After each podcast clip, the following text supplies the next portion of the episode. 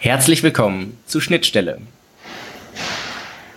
Der Podcast, der die Forschungsfragen und Erkenntnisse des Forschungsprojektes KILPAT für jede und jeden zugänglich machen soll. KILPAT wird vom Bundesministerium für Bildung und Forschung gefördert und steht für Kommunikation, Innovation und Lernen in der Produktionsorganisation unter Bedingung agiler Digitalisierung. Allein dieser Name ist schon komplex genug. Noch schwerer zu begreifen ist, was einen Lehrstuhl wie den für Kulturtheorie und Management von der Universität Witten-Herdecke dazu bringt, ein solches Projekt zu beantragen, zu leiten und sich in dieser Form mit Produktion und Maschinenbau zu beschäftigen. Ich bin Jakob, studiere Politik, Philosophie und Ökonomik und hatte vor diesem Projekt wirklich gar keinen Schimmer von dieser Thematik. Deshalb möchte ich durch diesen Podcast gemeinsam bei Null anfangen niemanden dabei abhängen und auf diesem Wege eine Schnittstelle bilden zwischen Kilpat und Zuhörenden wie dir. Willkommen zurück bei Schnittstelle. Unsere heutige Folge ist insofern interessant, ähm, dass ich einen Gast eingeladen habe und eine Unterstützung. Ähm, aber so viel erstmal zur ersten Person. Heute begrüße ich Bumin Hatibolu. Schön, dass du da bist. Hallo, danke, dass ich hier sein darf heute. Freut mich. Und die eben angekündigte Unterstützung ist ein altbekanntes Gesicht oder besser gesagt eine altbekannte Stimme ähm, von der allerersten Folge von Schnittstelle. Und zwar Maximilian Locher. Schön, dass du wieder hier bist. Hallo Jakob, hallo Bumin. So, bevor wir ins Gespräch einsteigen ähm, und vor allem über Boomen reden wollen, äh, Maximilian ist da mehr die Unterstützung, weil er nochmal den stärkeren Projektbezug hat. Ähm, wie kommt es, dass wir zu dritt sitzen? Wie entsteht die Verbindung zwischen Fraunhofer Institut und Kilpat? Soll ich da mal einsetzen? Ich glaube, letztendlich haben wir uns ja kennengelernt dadurch, dass ich irgendwo mal wieder meine Nase in die Kamera gehalten habe, ein bisschen was erzählt habe, was ich so, was bei mir ganz gängig ist. Das ist, würde ich sagen, vielleicht 30 Prozent meiner Tätigkeit bei Fraunhofer hier gerade. Ich bin ja da der Projekt, äh, der Themenfeldbereichleiter, muss ich sagen, ähm, äh, für das Projekt äh, Mittelstandskompetenzzentrum 4.0 in Stuttgart. Da gibt es ganz viele Partner dabei, sind unter anderem auch das Institut, wo ich arbeite. Und ich vertrete da den Bereich Produktion. Und so bin ich halt auf den Maximilian gestoßen. Und er hat gemeint, komm, hier, wir haben hier einen geilen Podcast, äh, komm, komm, mach mit und äh, wir quatschen mal über deine Themen. Ja ganz ursprünglich kam es von, von, von äh, weil wir in der Organisationswerkstatt zusammen waren, von der Zukunftsallianz. Und der Gerhard Pörschmann, die, der die mit uns als Projekt ausgerichtet hatte, meinte davor, wir müssen jetzt mal wieder schauen, was die Cleverle da in Süddeutschland zu machen, weil äh, was da in Digitalisierung und Maschinenbau passiert, das dürfte richtungsweisend für alle sein. Wir müssen mal wieder gucken, was die Schwaben da so schaffen. Also das ist die Vorgeschichte zu dir, Bumin, quasi. Okay, ja, mit dem habe ich mich auch ein bisschen vorher dann durchaus ausgetauscht, auch so was für, was das interessiert, was nicht interessiert, weil es war ja ein relativ kurzer Slot, aber ja. So, Bumin, du hattest jetzt erzählt, dass du beim Fraunhofer Institut arbeitest. Ich hatte gehört, dass du beim Fraunhofer IPA arbeitest. Jetzt hast du auch von einem Kompetenzzentrum erzählt. Magst du das nochmal ein bisschen aufschlüsseln, dass da mehr ja, Klarheit okay. entsteht? Das ist relativ kompliziert und das versteht man, glaube ich, nur, wenn man hier wirklich bei uns arbeitet. Also, ich bin Teil der Fraunhofer Gesellschaft. Die Fraunhofer Gesellschaft besteht aus der Zentrale einmal und aus, jetzt muss ich überlegen, glaube ich, äh, 76 Instituten momentan, die über ganz Deutschland verteilt sind, die unterschiedliche Themen bearbeiten. Es gibt zum Beispiel auch ein Institut, das macht ähm, sowas wie Kurzzeitdynamik. Die sprengen Sachen in die Luft, ja. Die machen natürlich das coole Zeug und ich bin beim Fraunhofer Institut für Produktionstechnik und Automatisierung in Stuttgart und wir beschäftigen uns jetzt ganz grob mit dem Thema Industrie 4.0 in allen Farben und Facetten. Also wir sind ein relativ großes, komplexes Institut im Vergleich zu vielen anderen. Und ich bin da im Bereich digitale Werkzeuge für die Produktion. Und das Kompetenzzentrum Mittelstand 4.0 in Stuttgart, das ist Teil der äh, Initiative des Bundesministeriums für Wirtschaft und Energie. Da gibt es eine Initiative, die heißt Mittelstand digital und die soll eben kleinere und mittlere Unternehmen unterstützen, die Digitalisierung ihrer Firma voranzutreiben und damit kompetitiv im Markt zu bleiben. Und Teil dieser Initiative wiederum, jetzt wird es komplizierter wiederum, da gibt es dann 26 Kompetenzzentren, Die meisten davon sind so ein bisschen lokal, wie wir als Stuttgart, also weitesten Sinne Baden-Württemberg, zumindest diese Region. Ja.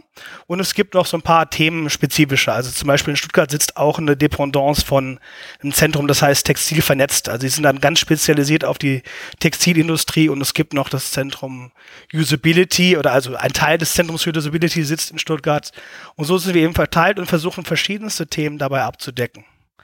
Und um es noch komplizierter zu machen, jedes von diesen äh, Kompetenzen ist sehr relativ heterogen aufgebaut. Das heißt, wenn ich jetzt erzähle, wie wir aufgebaut sind in Stuttgart, dann heißt es das nicht, dass wenn es der Hörer, der in NRW sitzt oder irgendwo sagt, ich möchte eher mein lokales Zentrum dann halt ansprechen, beispielsweise, dass die dann genauso aufgebaut sind wie wir.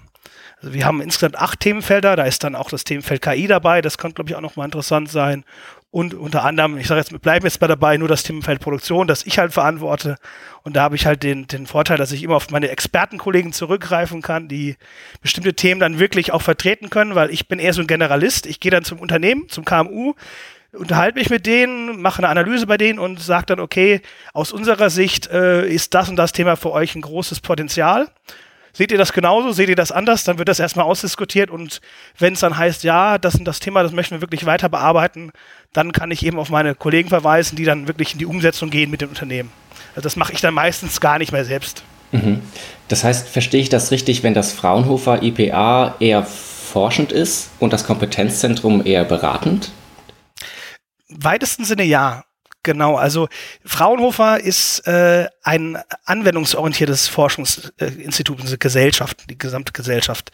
Das heißt, es gibt auch Max Planck und die anderen, die aber mehr so Grundlagenforschung machen. Und wir setzen halt auf diese Ergebnisse auf und sagen jetzt, okay, jemand hat sich was Neues, Tolles überlegt, was, wie kann ich das denn anwenden in meinem Gebiet? Und wir sind eben in der Produktionstechnik dabei unterwegs. Und das, äh, das Kompetenzzentrum ist wirklich eher ein, im Sinne eines Supports.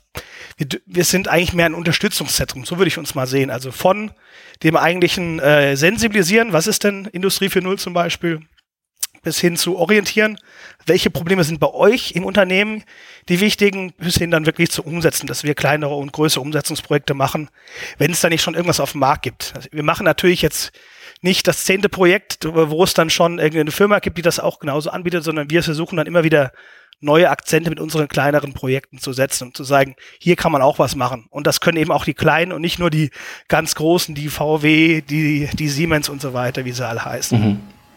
Ähm, Maximilian, du wirst dich erinnern, in der allerersten Folge hatten wir ähm, geredet über das Verhältnis von Forschung und Beratung. Da hatte ich dich darauf angesprochen, dass du bei Metaplan als Berater gearbeitet hast und vermutlich noch arbeitest. Ähm, und wie das für dich zusammenpasst im Arbeitsalltag äh, mit Kilpat, was ja eher forschend ist. Und deswegen die Frage an Bumin, kommst du da manchmal durcheinander, wenn du jetzt eher forschend bist ähm, und auch beratend? Oder wie passt das zusammen? Denn Maximilian hatte gesagt, ähm, dass beim Metaplan es eher eine diskursive Organisationsberatung ist und die Methode eigentlich vorgibt, dass man möglichst wenig Rat gibt, sondern das mehr gemeinsam erkundet ähm, und das so ausarbeitet. Deswegen interessiert es mich, wie es bei dir ist. Ja, also erstmal reden wir lieber von Unterstützung als von Beratung, weil dafür gibt's eben explizit diese Beratungshäuser. Für mich persönlich ist das kein so starkes Problem, weil ich primär in diesem Bereich mittlerweile unterwegs bin. Also ich mache noch so ein bisschen Forschung, aber das ist wirklich im Arbeits-, also im Zeitanteil meiner Tätigkeiten ist es schon äh, deutlich weniger. Also dass ich da persönlich kein so großes Problem sehe. Und ähm, für, ich sehe es auch so, dass meine Aufgabe eigentlich ist, letztendlich zu den Unternehmen zu gehen mir deren Probleme anzuschauen und dann diese, nennen wir es mal, Übersetzungsarbeit zu machen. Wie kann ich jetzt mit meinen eher technologisch orientierten Kollegen, ist nicht alle so, aber viele, äh, zusammen dieses Problem lösen, weil die denken vielleicht mehr in Technologien, ja.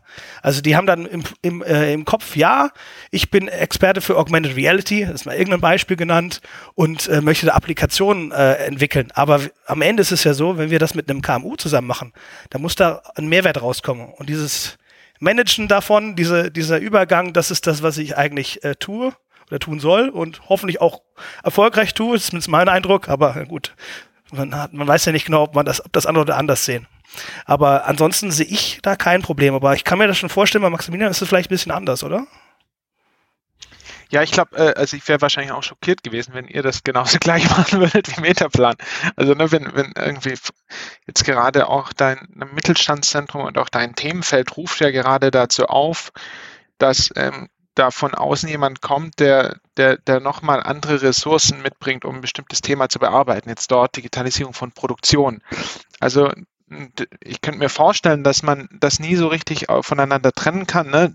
Du wirst auch in Diskurse gehen und gerade am Anfang im Sinne von der Auftragsklärung wird es wichtig sein, ähm, dass man den, dass man jetzt den Betrieb, mit dem man es zu tun hat, äh, für die richtigen Bereiche sensibilisiert. Und das wird über Gespräche laufen und über Auseinandersetzungen, vielleicht auch mal einen Mini-Streit, wo man was anders sieht und wo, wo es vielleicht ein bisschen länger braucht um einen Geschäftsführer zu sensibilisieren, dass da die Post abgeht in dem Bereich, wo er es nie vermutet hätte. Was ich aber natürlich beeindruckend fand, ehrlich gesagt, auch an deiner Äußerung ist, und das dürfte es tatsächlich nicht so häufig geben, auch, auch in, in, in dieser, sowohl in der Anwendungsforschungslandschaft als auch in der Beratungslandschaft, so eine Relaisposition äh, wie deine, die zwischen ähm, Hochtechnologie-Expertise und lokalen Problem vermittelt und die aufeinander bezieht. Das könnte quasi eine Fähigkeit sein oder eine Relais-Position, die so häufig, glaube ich, gar nicht angewendet wird, weil normal quasi eher vorausgesetzt wird, dass der Unternehmer genau weiß, was er braucht. Ne? Der braucht ein neues ERP-System oder er braucht ein MES. Aber erstmal quasi einen holistischen Blick auf eine Produktion zu gewinnen und von da aus dann zu ermitteln, wo welche Expertise helfen kann, das finde ich ehrlich gesagt ähm, ein interessantes ähm, Profil und eines, das wahrscheinlich extrem nötig ist in der Zeit, in der so eine große Transformationswelle wie Digitalisierung über uns rollt, die jetzt nicht nur eine MS-Welle ist. Ja, also ich würde es vielleicht doch dazu ergänzen sagen, das ist ein bisschen eine Typfrage, weil wir haben halt primär auch dann wirklich mit den Geschäftsführern zu tun oder zumindest der Leitungsebene. Ja.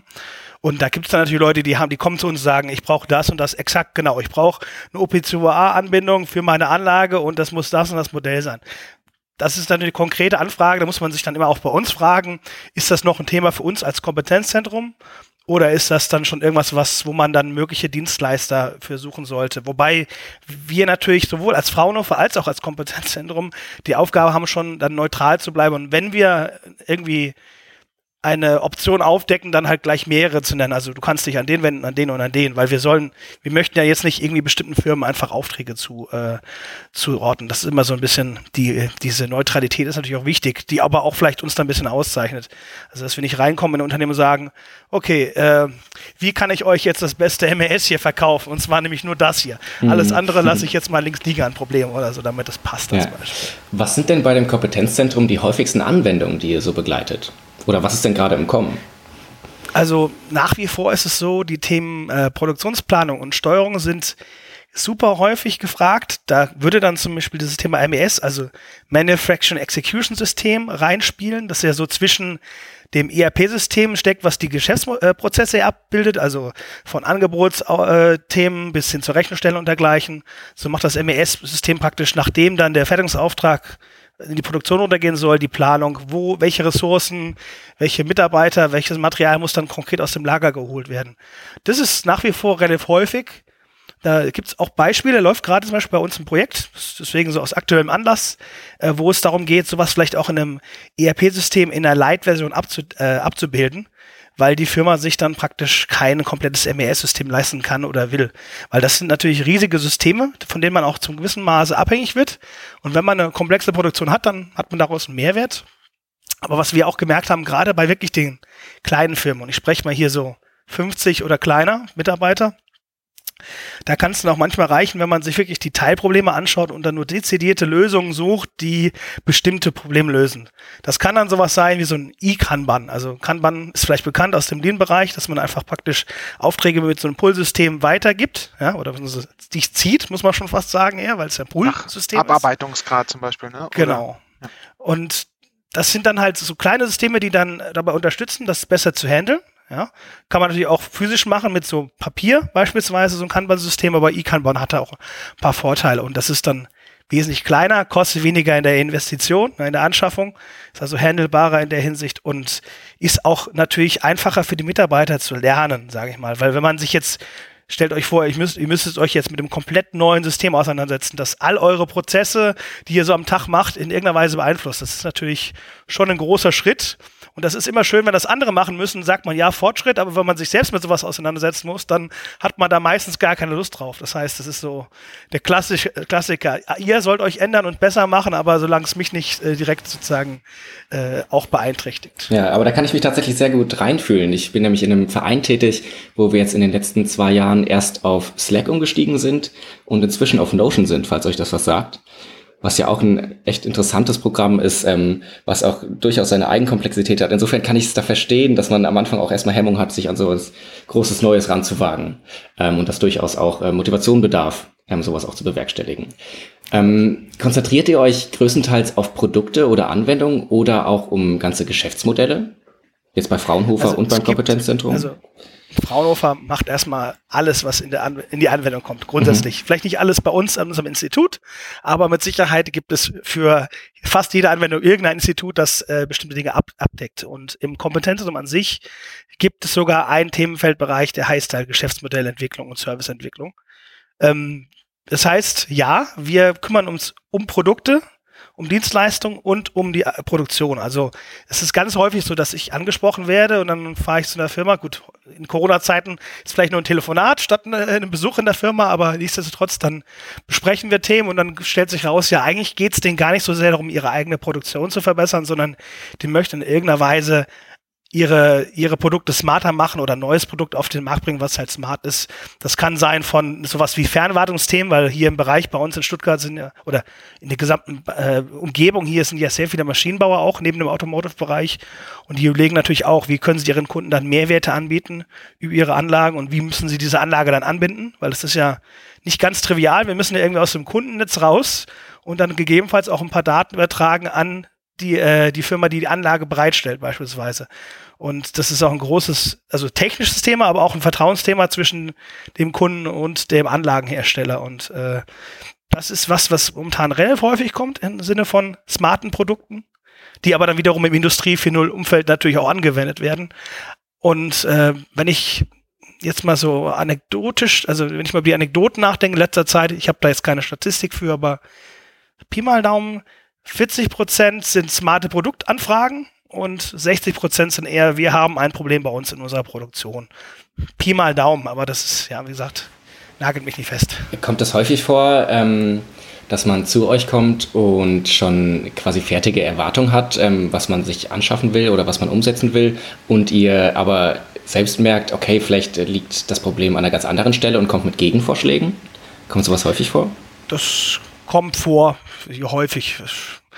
Sagen, das, jetzt müsste ich jetzt mal wirklich länger darüber nachdenken, dann müssen wir jetzt mal eine Stunde Pause machen, will ich zurückkommen. Aber es kommt vereinzelt durchaus vor, dass wir dann, man kommt ja dann doch als Unterstützer von außen ins Unternehmen und schaut nochmal drauf und fragt wirklich, warum macht ihr Dinge so und nicht so? Also die, dann, weil die Unternehmen kommen ja meistens von den Symptomen her. Die sagen, bei uns läuft das und das nicht gut. Und die erste, äh, die erste, der erste Impuls dann ist natürlich, wir müssen da irgendwie ein Pflaster drauf, äh, draufkleben im Sinne eines neuen Systems, was das verbessert.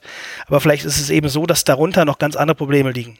Zum Beispiel jetzt wieder Produktionsplanung und äh, Steuerung, dass äh, der Vertrieb kaum vernetzt ist mit der äh, Produktion, ja, und dass der Vertrieb dann einfach sagt, ja, wir, wir verkaufen hier und dann sind alle alle äh, Aufträge sind hoch priorisiert. Ja, und die kommen dann rein, die müssen eigentlich gestern fertig sein. Das sind so Themen, die man auch angehen kann, die vielleicht nicht mal so sehr Digitalisierungsfokus haben, natürlich im Sinne der Vernetzung schon, also dass man irgendwie den Vertrieb mit dem mit der aktuellen Produktion, mit der Auftragslage in der Produktion irgendwie vernetzt, Transparenz schafft, was das angeht, aber auch viel halt, um so das Mindset der Leute aneinander anzugleichen, weil ein Vertrieb ist natürlich überraschenderweise vertriebsgetrieben und die Produktion möchte lieber schön dahin schippern, schön ausgeglichen und keine Peaks haben. Ne? Genau. Ja. Das, äh, ich meine, das ist für jetzt für Organisationswissenschaftler, wie wir es ja von Projektseite auf der Forschungsseite in Killpad sind, ähm, quasi irgendwie beruhigend, dass man weiterhin sprachfähig bleibt, weil das natürlich äh, strukturelle Spannungen sind, die in der Organisation recht gut beforscht sind, äh, die auch ihre eigene äh, Wert ihren eigenen Wert haben. Ne? Man möchte ja auch einen Vertrieb, der, der sich möglichst gut gegenüber Kunden verspricht. Man möchte gleichzeitig vielleicht auch eine Produktion, die sich ähm, ne, darin übt, nicht allzu viel zu verschwenden und möglichst ähm, durchgängige Produktion zu gewährleisten. Ähm, was ich jetzt aber ganz interessant finde, ist das, was du als ähm, Symptombeschreibung von Betrieben genannt hast, die dann unter Umständen auf Leute wie dich oder auch andere zugehen, weil aus, und jetzt aus dem Nähkästchen unseres Projekts geplaudert, ähm, es bei diesen Symptombeschreibungen häufig hakt. Also das eine Problem, was häufig ähm, beobachtbar ist, dass häufig die Symptombeschreibungen dann an jemanden gerichtet werden, der schon die Lösung hat, aber diese Lösung genau die gleiche Lösung ist wie bei den letzten fünf Symptombeschreibungen. Das heißt, es ist immer eine, eine Engführung dann da auf eine einzelne Lösung. Und das andere ist natürlich, dass ähm, wir in einer Zeit leben, in der ähm, sowas wie Industrie 4.0 als Diskurs und Digitalisierung als Diskurs extremen Wert hat, weil, weil es ja Energie gibt hinter das Thema gleichzeitig natürlich manchmal auch so eine Blindheit dafür produziert, dass manches Problem immer noch nicht technisch lösbar ist. Also das ist äh, diese Engführung, was wir Solutionismus nennen aus, äh, aus der Technikphilosophie, dass alle Probleme auf einmal technisch lösbar erscheinen. Ne? Und, und dann merkt man quasi Leu Praktiker wie du, die viele Lösungen sehen, ähm, dass vielleicht einfach eine andere Lösung helfen könnte, uns vielleicht da am Anfang mal um einen Prozess oder eine, eine kluge Organisationsdesign geht und eine Technik dann nur einen Aspekt davon abdenkt, von, einer, von einem ja. Gesamtpaket an Lösungen.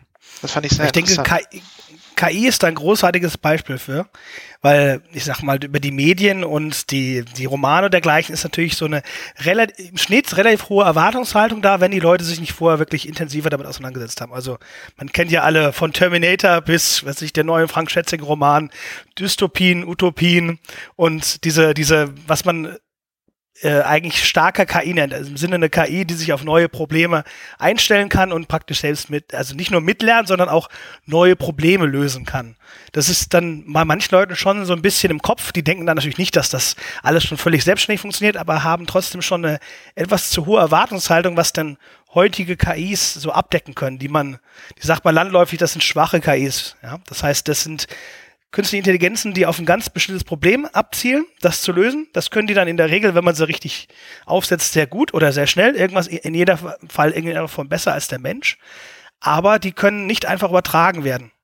Sprich, äh, das ist ganz interessant. Ein cooles Beispiel, finde ich super interessant. Es war von anderen Kollegen aus einem anderen Institut bei Fraunhofer, die haben eine KI, eine Bildverarbetungs-KI trainiert. Das hat jetzt nichts mit Industrie 4.0 zu tun, aber ähm, und zwar sollte die, glaube ich, Huskies von Wölfen unterscheiden. Also auf Basis von Internetbildern wurde die trainiert. Und dann haben die die reverse engineert. Also das lief wohl ganz gut. Die, die hat eine gute Trefferquote gehabt am Ende. Und dann wollten die aber rausfinden, okay, was schaut sich so eine KI jetzt eigentlich an? Also woran entscheidet die das Ganze? Und dann hat sich halt rausgestellt, dass eines der, der Schlüsselfeature da eigentlich gar nicht der Hund oder der Wolf waren, sondern ob auf dem Bild Schnee zu sehen ist. Ja?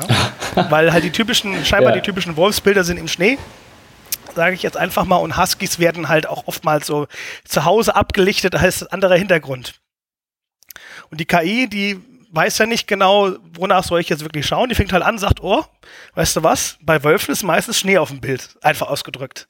Und äh, ist, jetzt ist noch die Idee dahinter, jetzt möchten wir diese KI auf irgendwie, weiß ich, Möpse und Dackel übertragen oder so. Und das wird wahrscheinlich nur sehr, sehr, sehr, sehr eingeschränkt funktionieren. Und das ist ja immer noch der gleiche Bereich. Bis wir diese KI dann dazu bringen, dass sie ganz andere Arten von Bildern unterscheidet, das ist ja noch eine ganz andere Hausnummer. Aber das ist das ja, also das wusste ich vorher noch gar nicht. Ich dachte, da ist eine KI mehr eine Blackbox, dass man gar nicht im Nachhinein nachvollziehen kann, nach welchen Kriterien die KI sich für Husky oder Doch. Wolf entschieden hatte. Das ist ja ganz interessant. Also das ist tatsächlich manchmal Werbung für meine Kollegen, die sich genau mit diesem Thema Explainable AI auch gerade auseinandersetzen. Natürlich eher im Produktionskontext, aber die Algorithmen lassen sich ja auf viele andere Themen übertragen. Im Grunde ist ja eine KI ein Hammer und ich muss mir den richtigen Nagel suchen. Und da geht es eben auch genau darum zu sagen, okay, wie kann ich, es gibt dieses Feed Forward, also was, was, wenn ich einen Input habe, zum Beispiel ein Bild, was wird die KI wahrscheinlich entscheiden, dass man das abstrahiert und ein Feedbackwort. Wenn ich ein Ergebnis rausbekommen habe, warum habe ich das Ergebnis rausbekommen? Da ist es vielleicht so, anstatt Wölfe und Hund, äh, Huskies ist es vielleicht interessanter zu sagen, wenn ich jetzt eine neue Einschätzung von meiner ähm, Versicherungsklasse bekomme.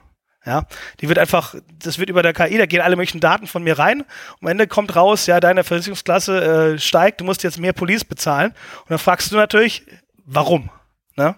Und äh, unsere Kollegen forschen halt auch genau daran, dass man das dann möglichst erklären kann durch solche Approximationen. Das geht jetzt ziemlich ins Detail und irgendwann steige ich da selbst auch aus, aber dass man sagen kann, okay, diese Hauptdaten, die du äh, hast, die von dir ausgehen, das sind die Sachen, die da reingehen. Zum Beispiel, du hast angefangen, äh, du bist jetzt Fallschirmspringer und machst keine Ahnung, noch irgendwas, Bungee-Jumper und so weiter.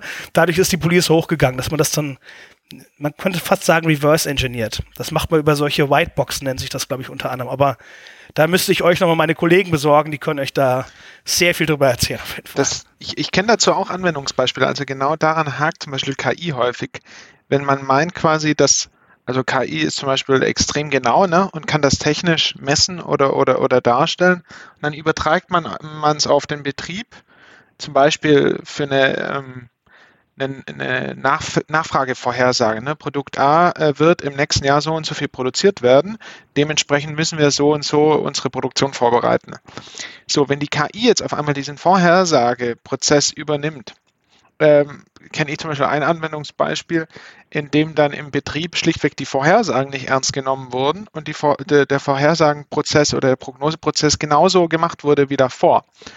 Und ähm, das ist dann für aus technischer Perspektive relativ schwer verständlich. Es wird aber verständlich, wenn man genau das Argument von dir, Bumin, ähm, dazu nimmt, dass ähm, in Organisationen es stark auch auf die Legitimität von bestimmten Urteilen äh, ankommt, ne? ähm, ob etwas plausibel erscheint und so weiter. Weil wer eine, eine Vorhersage trifft und die trifft nicht äh, ein, kann, geht ein großes Risiko ein. Ja? Und, ähm, und dort gibt es jetzt ähm, riesige Projekte inzwischen, die quasi aufgrund von technologisch hervorragend ausgearbeiteten ähm, äh, Softwarekonzept oder KI-Konzept ähm, auf die Idee kommen, oh, um das wirklich ins Rollen zu bringen, also relevant zu machen im Betrieb, brauchen wir auf einmal zweite Projekte, die quasi nachträglich das weiß machen, was so schwarz versteckt in, in, in der Blackbox war. Das heißt äh, quasi, das ist, äh, also hab, ist mir jetzt einmal bei, für, bei einem großen Automobilzulieferer über den Weg gelaufen, dass ähm, das ein zweites großes Projekt nötig machte, äh, was, was anscheinend ähm, bei Fraunhofer und bei euch schon zusammengedacht wird. Ja, ich meine, wir sind sicherlich nicht die Einzigen, die darüber nachdenken. Aber dieses Nachvollziehbarkeit, das ist, glaube ich, sogar von der EU und von der Regierung letztendlich verordnet. Je nachdem, ich denke, dass sich eine Firma, denn die jetzt so eine Anwendung machen möchte, wie so eine Forecast-Approximation, muss das nicht machen. Die machen das deswegen, damit das Vertrauen geschaffen wird für ihre Mitarbeiter und damit, die damit weiterarbeiten müssen. Aber ähm, bei rechtlichen, also Sachen, die jetzt in den öffentlichen Raum reingehen, da muss man das, glaube ich, in Zukunft auch zunehmend nachweisen können. Es ist die Frage, muss ich dafür bestimmte KIs nutzen oder gibt es eben, also die das zulassen? Das wären ja so zum Beispiel diese Baumstrukturen. Ne? Die kann man ja auch automatisiert trainieren lassen, so Entscheidungsbäume. Die sind dann wahrscheinlich ziemlich komplex, aber man kann sie zumindest noch als Mensch nach, nachlesen. Ja? Irgendwann äh, ist es wahrscheinlich unpraktikabel, weil man so lange brauchen würde, die Entscheidung nachzuvollziehen. Aber es ist zumindest möglich. Du folgst einfach dem Entscheidungsbaum und weißt am Ende, ah, bei dem Ergebnis wir rauskommen. Krieg den Kredit, krieg keinen Kredit, zum Beispiel, so als Fragestellung wie gesagt, äh, im öffentlichen Leben wird es so sein, dass das eine Anforderung ist, dass man also entweder solche Algorithmen schaffen muss, die dann wiederum die eigentliche KI interpretieren und nachvollziehbar machen oder eben direkt, das war genau das habe ich gemeint, dass man solche Baumstrukturen nutzt, die einfach nachvollziehbar sind bei Design, wobei teilweise nicht praktikabel, weil sie zu umfangreich sind. Ja. Und ich glaube, das wird uns in den nächsten Jahren auch noch ziemlich beschäftigen, sowohl im industriellen Bereich als auch in allen Bereichen des Lebens. Aber um noch jetzt mal wirklich den Bogen wieder ganz zurück zu spannen zu dem Thema äh, die falsche Vorstellung von dem äh, von den Fähigkeiten von KI. Das ist dann auch häufig so, dass dann uns ähm, Unternehmen ansprechen, sagen, ja, wir haben hier schon einige Daten, die wir sammeln. Wir möchten da jetzt so einen Machine Learning Algorithmus, also eine Form von KI, äh, darauf ansetzen, um dann mal zu schauen, was wir damit machen können. Vielleicht sogar haben sie schon eine konkrete Idee, was sie machen möchten. Aber häufig stellt sich dann eben auch heraus, dass diese Datenqualität noch gar nicht so hoch ist, wie man, äh, wie man sie eigentlich bräuchte, um damit wirklich fundierte Aussagen ma äh, machen zu können. Also es, man sagt ja immer bei den Data Scientists auch irgendwie 70 oder 80 Prozent der Tätigkeit ist eigentlich der, die Sichtung und Vorbereitung der Daten. Und dann kommt noch mal so ein bisschen was äh, Interpretation obendrauf. Das geht aber verhältnismäßig schnell. Und ähm, das merken wir eben bei den Unternehmen, dass sie sagen, ja, wir haben hier Daten und äh, wenn wir uns die dann mal genauer anschauen, dann merken wir, ja, das sind Daten, okay, aber da fehlen dann irgendwelche Lücken. Ne? Da sind irgendwelche Lücken beispielsweise und ist die Frage, kann ich die einfach interpolieren, ja? Oder muss ich den gesamten Datensatz wegschmeißen? Und schon werden aus meinen Tausende vor Datensätzen vielleicht nur noch 100 und dann muss man sich fragen, kann ich damit noch arbeiten? Und äh, da gibt es aber auch dann die Frage, muss ich immer mit dem KI als Werkzeug, also dem Hammer in Form von KI arbeiten oder gibt es eben auch ganz andere Methoden, sowas Low-Tech-mäßiges, eher vielleicht noch im Digitalisierungsbereich, aber wo eben keine künstliche Intelligenz drin ist, in der man auch Lösungen finden kann. Und das ist dann häufig einfach die erste Wahl, weil man es heute schon machen kann. Das heißt, Boomin, es gibt ja auch diese, das hatten wir es von Utopien und Dystopien, diese dystopische Angst, dass man als Mensch allmählich im Arbeitsalltag abgelöst wird durch neue Technologien oder eben auch KI.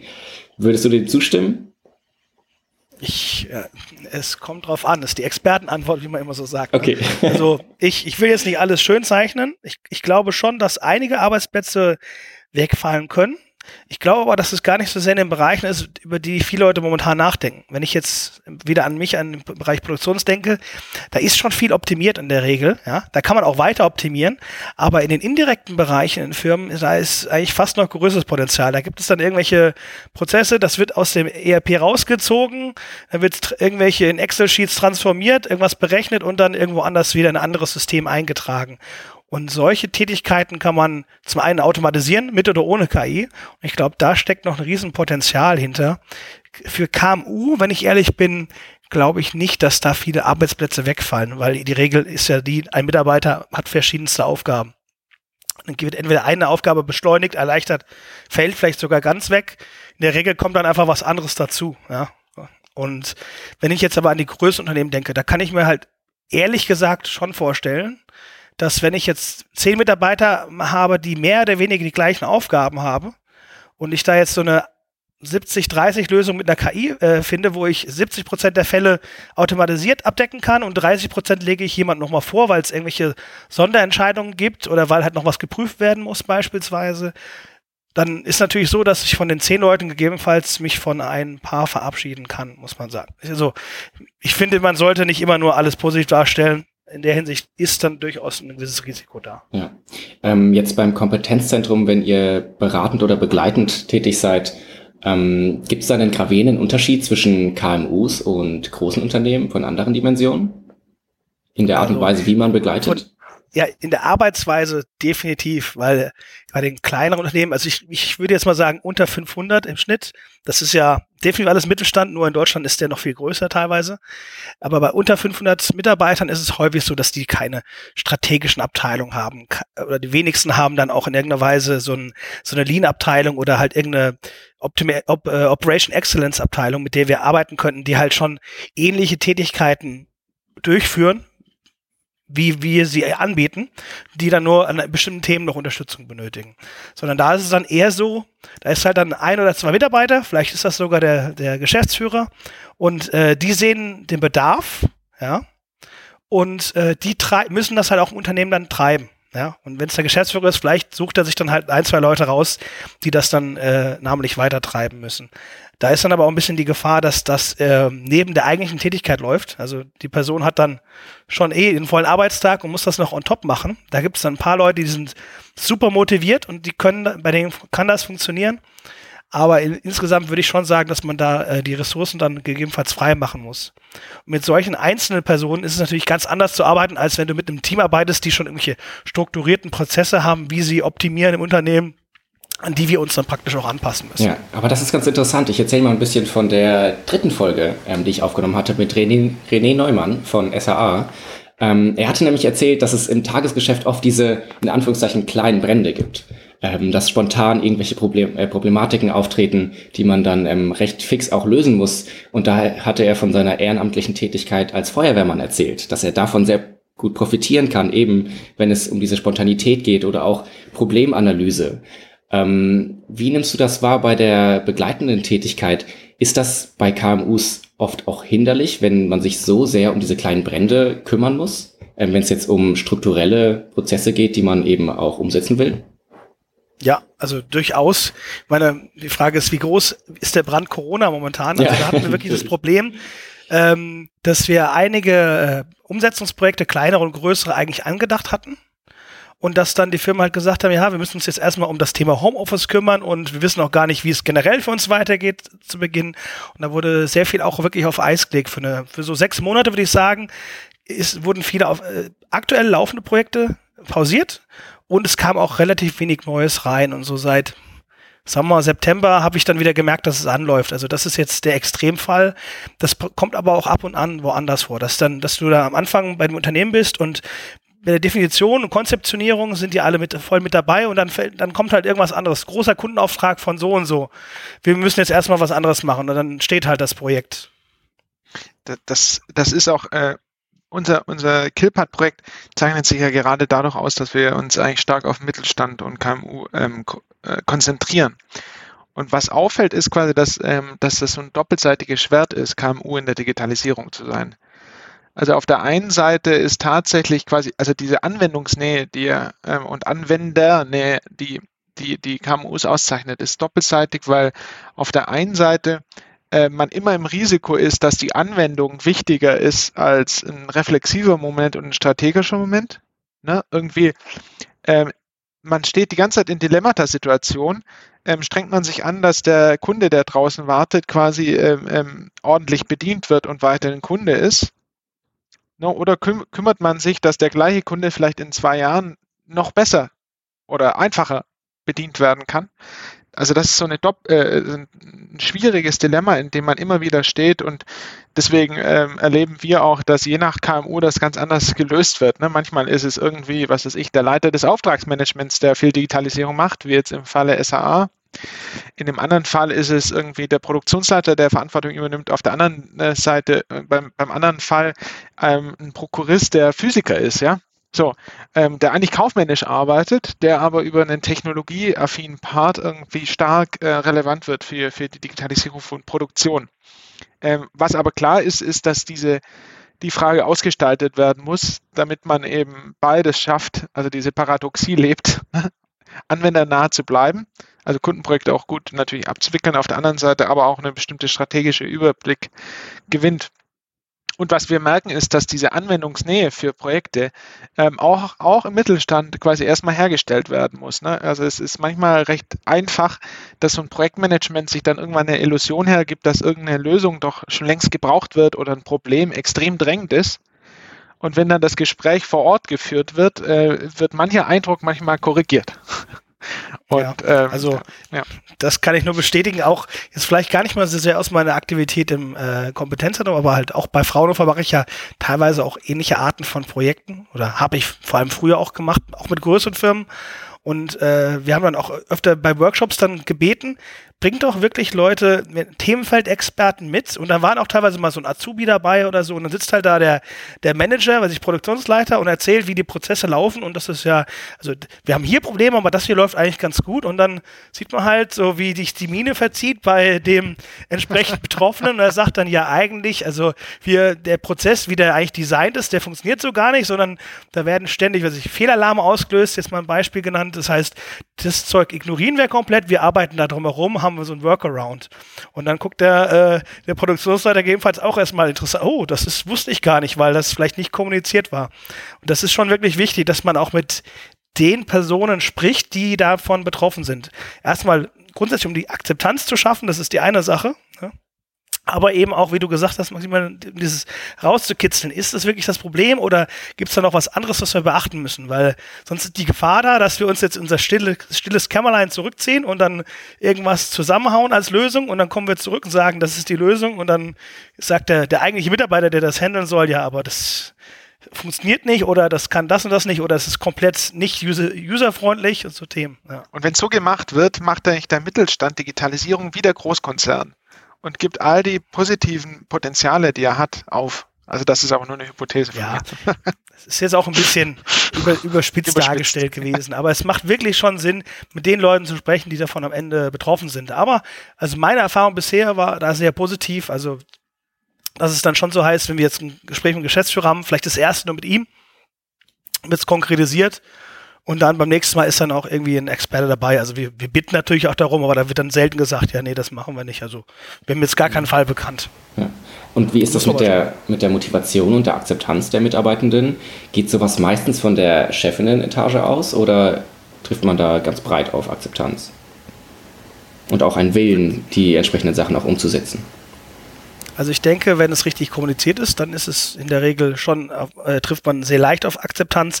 Man sollte halt nicht anfangen, irgendwas zu entwickeln und dann mit einer fertigen oder halbfertigen Lösung direkt auf den Mitarbeiter zuzugehen und zu überrumpeln. Also es ist, wie wenn man sich vorstellt, das machen wir ja teilweise dann auch, dass wir uns so eine Prozessanalyse anschauen im Sinne von, das nennen wir das Roadmapping, also wir suchen dann gezielt die Anwendungsfälle in der, in, in der, im Betrieb und schauen dann halt später nach in Bezug auf die Ziele, welche davon sollten wir denn jetzt angehen.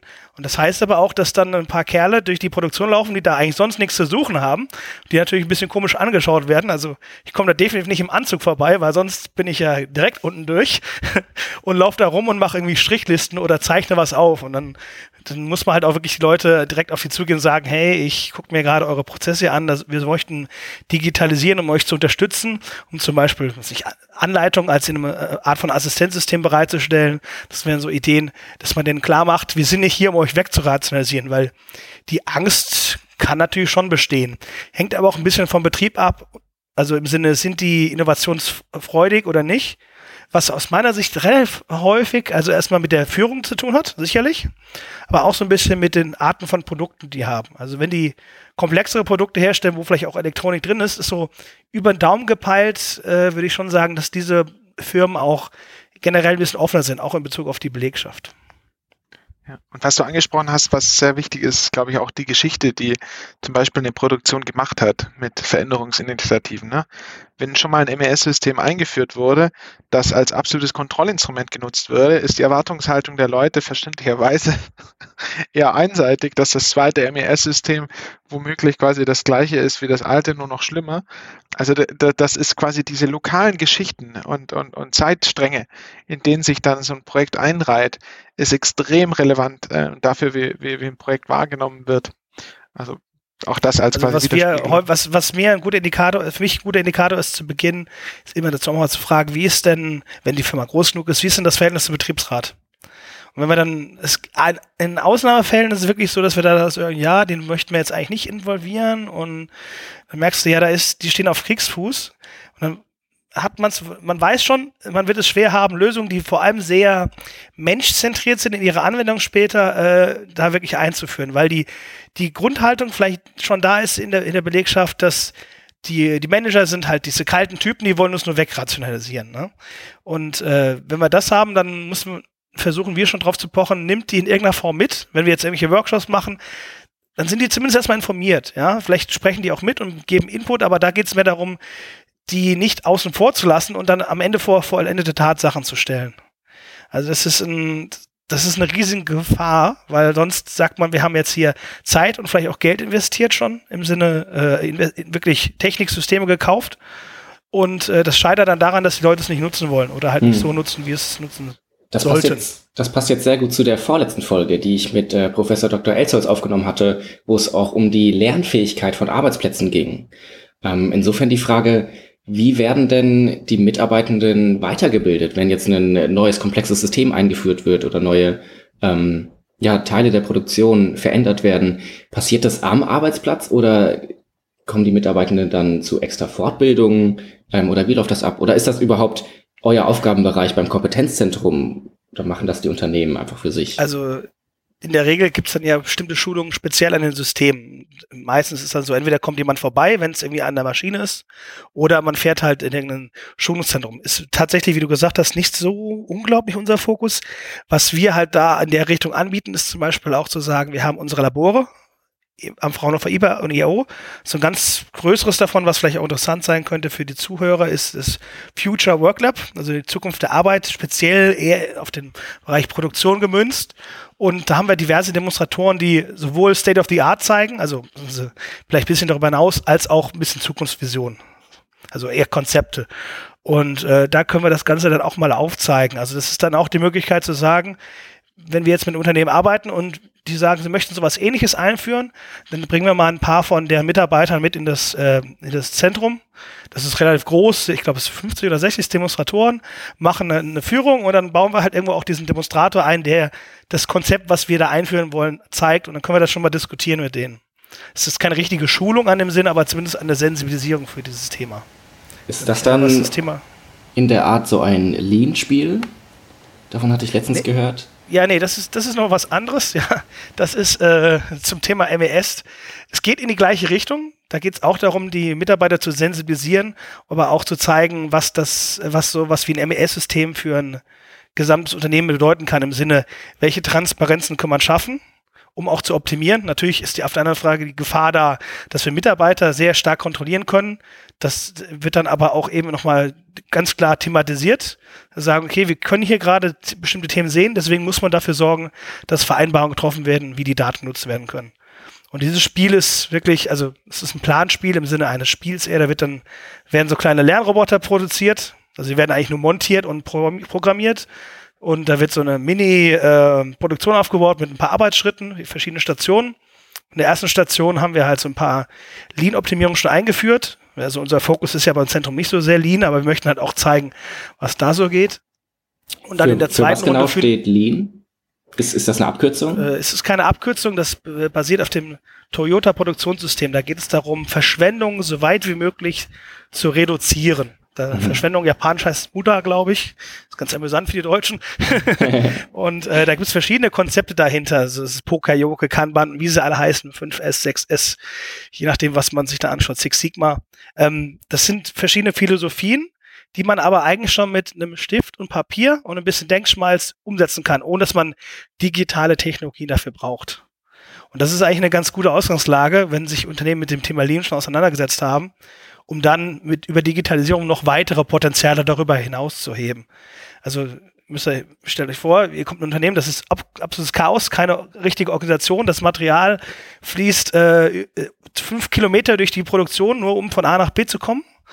Und dann muss man sich natürlich fragen, macht es Sinn, hier jetzt ein digitales System einzuführen oder sollte man erstmal diese Prozesse hier an sich optimieren? Ja, Laufwege, Materialflusswege äh, zu optimieren und dergleichen. Und dann wiederum zu, den Schritt zu wagen in die Digitalisierung. Und dann ist auch erstmal die Frage, nachdem ich jetzt erstmal mit Lean optimiert habe, wenn ich das gerade erst einführe, würde ich vielleicht mit Digitalisierungsthemen noch ein bisschen warten, damit sich das Ganze setzen kann und man auch sehen kann, wie viel Potenzial man gewonnen hat. Okay, das heißt, es genau. geht nicht nur allein darum, effizienter zu werden und zu digitalisieren, sondern man untersucht die Technologien auch auf ihre Folgen hin. Ist das so? So würde ich das jetzt nicht ausdrücken. Das ist mehr die Frage, also das ist immer ein Spannungsfeld. Brauche ich, muss ich Lean sein, damit ich äh, Industrie 4.0 wirklich nutzen kann oder zumindest die, die, die Potenziale daraus nutzen kann? Das ist die grundsätzliche Frage. Das heißt, dieses Lean, das sind eigentlich nur Konzepte, die man organisatorisch und durch Umstellung von den äh, Prozessen äh, einführen kann und haben mit Digitalisierung per se eigentlich nichts zu tun. Da kann man auch irgendwie vielleicht digitalisierte Tools für nutzen und solche Geschichten, sicherlich. Aber es ist nicht der Fokus bei Lean. Und da geht es eigentlich nur um, äh, optimiere deine Abläufe, damit du verschwendende Tätigkeiten möglichst weglässt. Also es soll wirklich nur darum gehen, Wert dem Produkt, das durch die Produktion läuft, äh, hinzuzufügen. Und mittlerweile wird Lean auch auf alle möglichen anderen Bereiche wie, wie Entwicklung und so auch übertragen. Aber es kommt halt eigentlich aus der Produktion. Aber ihr könnt euch vorstellen, wenn ich halt einen schlechten Prozess habe und den digitalisiere, dann wird er vielleicht schneller oder schöner, aber er wird nicht besser. Ja, also das ist die Grundidee dahinter, sollte ich nicht Lean optimiert haben, bevor ich mit Industrie 4.0 anfange. Und diese, diese, diese zusätzlichen Philosophien sind relativ wichtig. Also das äh, erleben, erleben wir auch im Projekt, dass ähm, in einem, in einem der Betriebe zum Beispiel herrscht tatsächlich so, so, so, so, so ein Toyota-Denken, ne, dass, dass man eigentlich die ganze Zeit in so einer Art Kaizen, also immer wieder in Verbesserungsloops gehen muss und es dafür auch Gespräche und Austauschformen vor Ort braucht. Ne? Und ähm, dann bedeutet da Digitalisierung in erster Linie, dass ähm, die Informationen, die dann zum Beispiel in der Besprechung für einen Produktionsbereich vorkommen, dann über einen Bildschirm zur Verfügung gestellt wird. Aber der Produktionsleiter ganz genau sagt, äh, äh, wir werden Teufel tun und auf dieses analoge Gespräch durch Digitalisierung, durch, durch MES und so weiter ver, äh, verzichten. Und ähm, das ist ganz interessant, weil was, was wir jetzt beobachten, ist, dass gerade im Mittelstand es eigentlich darauf ankommt, in ein gutes Wechselverhältnis zu kommen. Ja? Also dass analog abrufbare Intelligenz, zum Beispiel das, was zwischen unseren äh, Kopfhörern steckt, weiterhin ähm, genutzt werden und eine Vor Möglichkeit des Ausdrucks haben. Ähm, und genauso natürlich technische Intelligenzen und die all die, die da jetzt noch dazukommen, ähm, ihren Raum haben. Aber das, da gibt's, äh, da müssen neue ähm, komplementäre ähm, äh, Verhältnisse quasi gefunden werden. Und ich glaube, wir sind gerade überall am Austesten, äh, was das richtige Verhältnis ist. Und deswegen fand ich auch die Antwort von dir, Bumin, vorher zu, zu dieser Arbeitsplatzfrage so wichtig und richtig, ähm, weil es eben beides gibt. Ne? Also es gibt sowohl neuen Arbeitsauffall, all diese Projekte müssen umgesetzt werden, ähm, teilweise müssen Daten ausgelesen werden. Gleichzeitig ähm, werden natürlich auch Arbeitsschritte durch, durch Maschinen übernommen, wo sie davor menschlich geleistet worden, wurden. Das heißt, äh, das, was wir auf gesellschaftlicher Ebene erleben, das, die Frage ist, wer bringt eigentlich noch welche Tätigkeit auf oder führt die aus? Genau das spiegelt sich ja auch in, in Betrieben neu. Und ich glaube, wir wissen noch nicht, auch die Forschung ist sich da sehr uneins, ähm, in welche Richtung es geht. Was aber klar ist, ist, dass es, dass wir ähm, quasi erleben, wie sich das Ganze neu ordnet, ne? neu sortiert. Ja, also ich, äh, insgesamt kann man natürlich sagen, durch Digitalisierung werden die Systeme generell komplexer. Also fangen wir mal an, wir haben rein mechanische Systeme, ne? dann, da brauche ich halt das mechanische Verständnis dafür. Die sind aber in irgendeiner Weise begrenzt in ihren Fähigkeiten. Dann gibt es das Thema Elektrik und Steuerung, die dazukommen. Also vielleicht erstmal reine Elektrik, wie das vielleicht in den 70er Jahren dergleichen so war, wo es noch nicht so diese Speicherprogrammierung Steuerung gab. Das heißt, da sind dann wirklich Kabel gelegt worden. Ich erinnere noch, mein Vater, er hat mir mal erzählt von seinen Lochkartenrechnern und so Geschichten. Das heißt, äh, das ist dann ein weiteres Level, also Mechanik, Elektrik. Das nächste ist dann wirklich die Basisinformationstechnik, die aber noch nicht so umfangreich war bisher. Also in Einzelfällen natürlich schon, aber allgemein etwas überschaubarer. Und man muss als Mitarbeiter zunehmend auch diese Dinge zumindest grundsätzlich verstehen und auch ein bisschen abschätzen können. Ähm, sind die Ergebnisse, die ich jetzt bekomme, in irgendeiner Weise plausibel? Ne? Und wenn es Fehler gibt, woher können sie kommen? Also da fällt mir jetzt zum Beispiel äh, mir meine Mutter ein, wenn ich mal wieder mit ihr telefoniere, ja, wie äh, mindestens mal jede Woche. Ja, ich bin ja guter Sohn. Und dann äh, hat sie wieder ein Problem mit ihrem Smartphone oder mit ihrem Rechner oder sowas in der Art. Ne? Und äh, meine, ich will jetzt meine Mutter nicht schlecht darstellen, aber ihr fehlt ja momentan so ein bisschen die, äh, das Verständnis dafür, woher das Problem kommen kann. Ich mache dann ja eine Ferndiagnose. Ich äh, kenne das Problem eins zu eins noch nicht, aber man hat dann halt ein gewisses Gefühl, das muss vielleicht daran liegen. Vielleicht muss man hier mal gucken, hast du hier vielleicht den richtigen, äh, das richtige Mikrofon eingestellt oder ist das das falsche? Das sind so Themen, dass man so, so ein Gespür dafür kriegt, woran könnte es dann auch liegen. Und das wird ja nur noch komplexer, je mehr Technologien sich aufeinander aufstecken in dem, in dem Sinne. Und wie du schon gesagt hast, Maximilian, diese einfachen, repetitiven Tätigkeiten, die werden zumindest abnehmen. Also es wird es wahrscheinlich nach wie vor ein bisschen geben. Ich glaube nicht, dass wir in den nächsten Jahren die volle Automatisierung irgendwie erreichen werden. Das, das haben sie auch schon vor 40 Jahren gepredigt, aber ähm, ich denke schon, dass einige Tätigkeiten, sei es von der KI übernommen werden im Informationsbereich, das Beispiel mit diesem Kopieren von Daten aus ERP ins Excel und so weiter und so fort, aber auch die natürlich die, äh, die Tätigkeiten jetzt in der Produktion dass ich nicht mehr irgendwelche Kabel manuell aufrollen muss, sondern dass ich da halt eine Maschine habe, die das macht. Vielleicht ist das dann kein fancy Einarmroboter, wie man sie so sich immer vorstellt, die das dann erledigen, sondern wirklich eine Maschine, die eine Spule hat und was aufrollt. So sieht es ja meistens aus in der Industrie. Nichtsdestotrotz sind das Tätigkeiten, die dann zunehmend wirklich von Maschinen übernommen werden. Und der Mitarbeiter kommt halt dann ran und sagt, muss sich das anschauen, wenn das Ding nicht funktioniert. Liegt das jetzt daran, dass sich da was verheddert hat oder ist, hat, es, hat die Software ein Problem? Das sind so die Fragen, die sich dann in Zukunft zunehmend stellen werden. Mhm.